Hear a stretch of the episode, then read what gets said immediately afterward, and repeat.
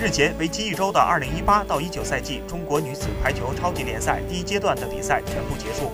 A 组辽宁排名第一，携手广州恒大、天津、山东进入八强。